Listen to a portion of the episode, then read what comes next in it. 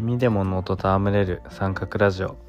このラジオは私三角農園を運営する柳下隆が三角農園の理念や思い活動についてお話しするラジオとなっています。三角農園は体験農園と運営しているんでして運営してるんですがこのラジオでは農園に体験にして体験をしに来ていただくだけではなくて耳でも脳と触れる脳と戯れられるようなラジオにしていきたいと思っています。今回第2回第1回では三角農園を立ち上げた際の思いや、え、立ち上げに至るきっかけなどをお話しさせていただきました。今回第2回では三角農園の運営システムなどについてお話ししていきたいと思います。それではよろしくお願いします。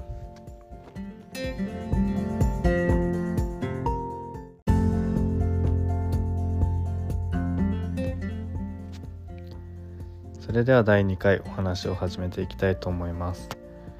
第2回では先ほど少しお話をした通り三角農園の運営システムについて説明していきたいと思うのですがその前に三角農園の大切にしている理念についてこの理念が2つありますのでそれについてお話ししたいと思います。1つ目が生産から消費をより公正に。2つ目が農園を包摂的な参加の場にという理念になっています。1つ目生産から消費をより公正に。これは第1回でもお話しさせていただいた通り私は生産者と消費者の格差について問題意識を持ったところから農園を始めたいと思ったのでその生産作るところから消費買うところまでをより公正に、えー、まあ、正しく正しい形になっていけるようにしていくというのが1つ目の大切な理念となっています。2つ目農園を包摂的な参加の場に。これは農園に体験農園として農園に来てもらうにあたってこういう人だから来ることはできない。こういう人は来ることができる。っていうような排除するようなものをではなくて全ての人が多様な人が農園に参加できるように包摂できるようにしていきたいというような理念になっています。これらの理念を踏まえてそれらを実際どう農園のシステムに落とし込んでいくのかという部分でこれから農園の運営システムについて話していきたいと思います。運営システムについても2つ大きな特徴があると思っています。まず1つ目がえ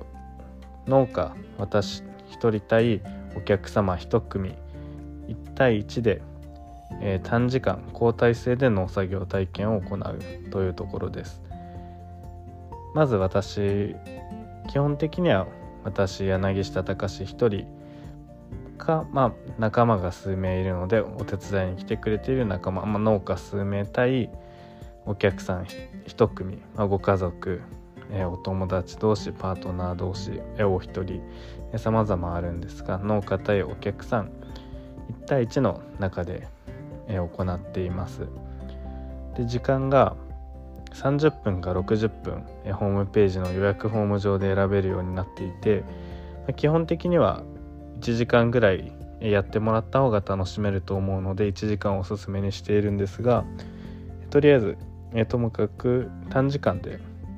で1時間終わったらまた次のお客さんが来てで私たちはそのお客さんと1対1でまた接するというような交代制ということになっています。これがまず1つ目の特徴ででもう一つが、えー、お客さんがお支払いするお値段を基本的には1,000円から5万円の中で経済状況に応じてお支払いの額を変えるスライディングスケールというお支払いシステムを採用しているというところに特徴があると思います。基本的には1000円からとお話ししたのはま、ホームページ上には1000円から5万円というふうに記載しているんですが予約フォームの中でフリー参加ボタンというチェックボタンを用意していてそこをチェックしてもらえれば、え、お支払いの必要はありません。なので、まあ、基本的にはとは言いましたが、まあ、実際は0円から5万円の範囲でお支払いしていただくということになります。それぞれ理念をどう落とし込んでいったのかそのシステムになぜ採用したのかという部分についてまたもう少し深くお話ししたいと思います。まず1つ目の1対1という部分なんですがこれは理念で言うと2つ目に紹介した包摂的な参加の場にというふうにという部分に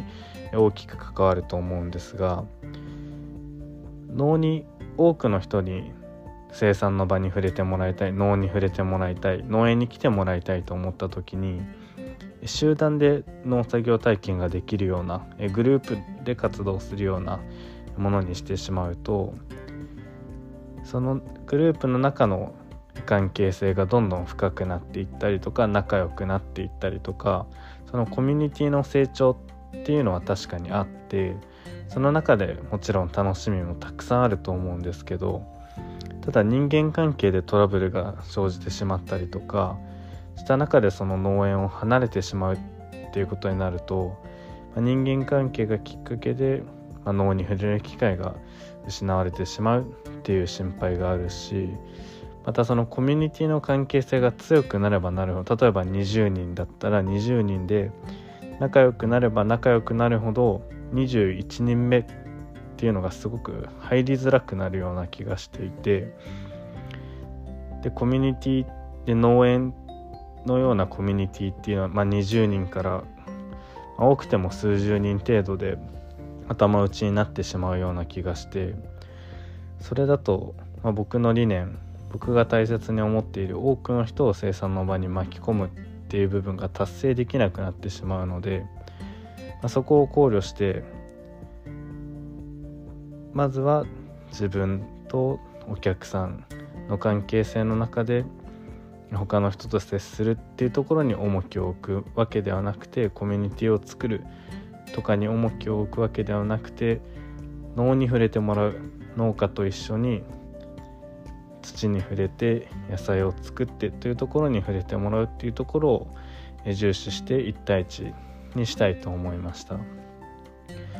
また、まあ、包摂的な参加の場にするためにはできる限りの配慮ができた方がいいと思っていて例えば前回もあまりお話はできなかったですが僕は理学療法士という資格を持っていて障害を持った子どもだったりとか、えー、ご高齢の病気になられたご高齢の方などとリハビリをするっていう仕事をしていたんですが例えばそういった方が農園に来てくれた時に自分一人対お客さん一組まあお客さん一人の方が関わりやすい支援がしやすくってそういった方が同時に、まあ、10名とか来られた時に10名の方と一気には一緒にはできないっていうのがあってなので、まあ、一組ずつ来てもらった方が、えー、よりしっかり関われる深くその来てくれた方と関わることができるしあとまあ一番最初にそのコミュニティの限界について、まあ、お話ししたのと、まあ、ほとんど同じような感じなんですがそもそも人と関わるのが苦手というかできれば人と関わりたくないとか、まあ、あまり外に出ていない期間が長かったとかっていう方も、まあ、今農園には来てくれているような部分があって、まあ、そういった方にとってまあ僕と関わらなくてはいけないので完全に一人でできるっていうわけではないですが、まあ、そういったあんまりこう今は人と関わりたくない気分だなとか、まあ、そもそも人と大勢の人と関わるのは苦手だなっていう人でも来てもらいやすいようにしたいなと思ってこういったシステムがいいんじゃないかなと思って今実践しています。これがまず、えー、1つ目の特徴えー、農家とお客さん1対1で短時間交代制っていう部分の、えー、やり方と、まあ、それに込めた思いっていう部分についてお話ししました。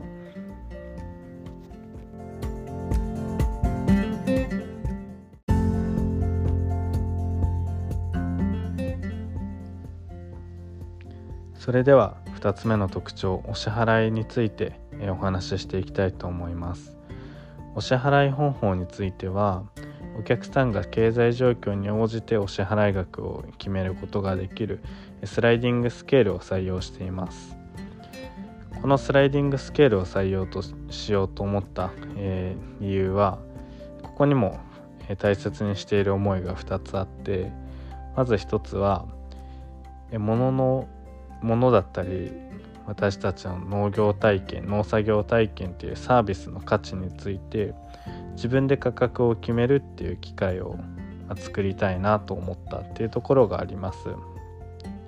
僕が農園を立ち上げようと思ったきっかけ大きなきっかけの中に消費者が安いものを求めようとすればするほど生産者に入るお金は少なくなるというものがあって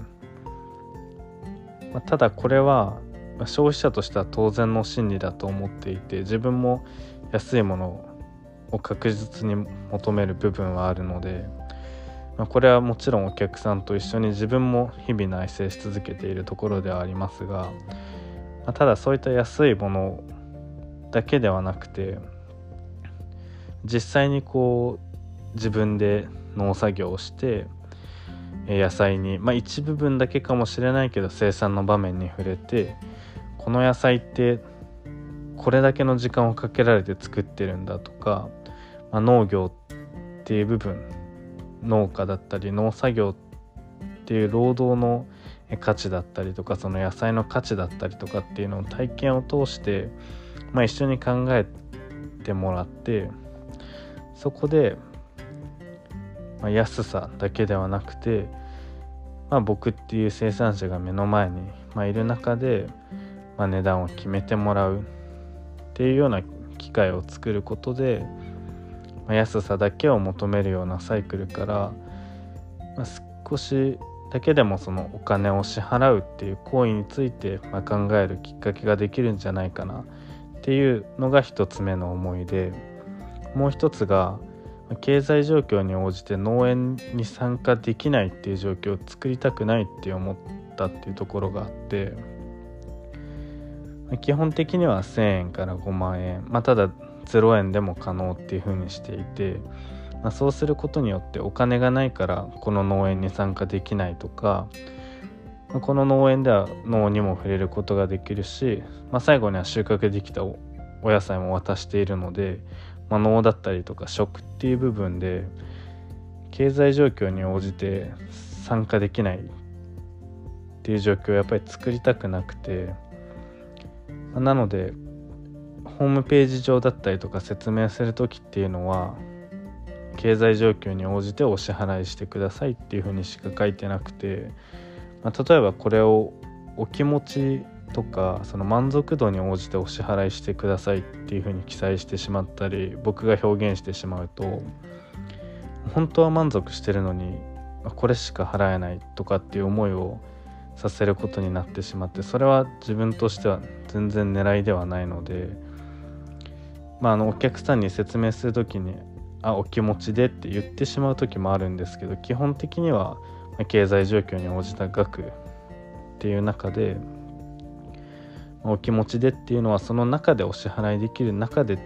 ていうような説明をさせてもらって満足しても別に払わなくてもそのなんだろうなお言葉だったりとか楽しんでくださってる表情だったりとかで十分伝わるものはあるしその表現方法はお金だけじゃないなと思っているので満足したから高くお金を払ってくださいとかそういうようなものではなくてただお金がないから参加できないとかっていう状況を作らないようなシステムを作りたいなと思ってこのシステムを採用しています。まあ、なのでこれは運営している僕にとっては、まあ、正直バランスがすごく難しいところではあっていろんな人に参加してもらいたいっていう気持ちはあるんですが、まあ、運営、まあ、どの程度運営を続けていけるか、まあ、運営は続けていかなきゃいけないのでどこでバランスをしっかりとっていけるのかなっていうのは今、まあ、模索しながらやっているところではあります。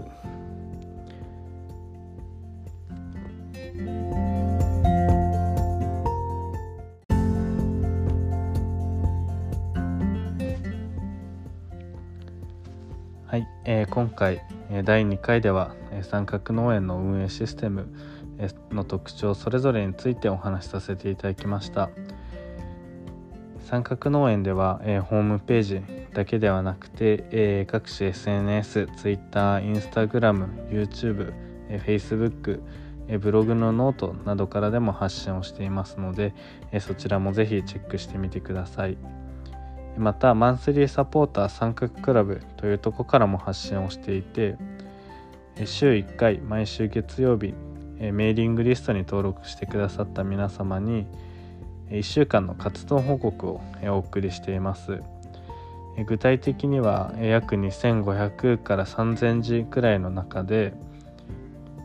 畑の様子や農作業体験の様子から三角農園の理念や思いを今後どのように達成していくのか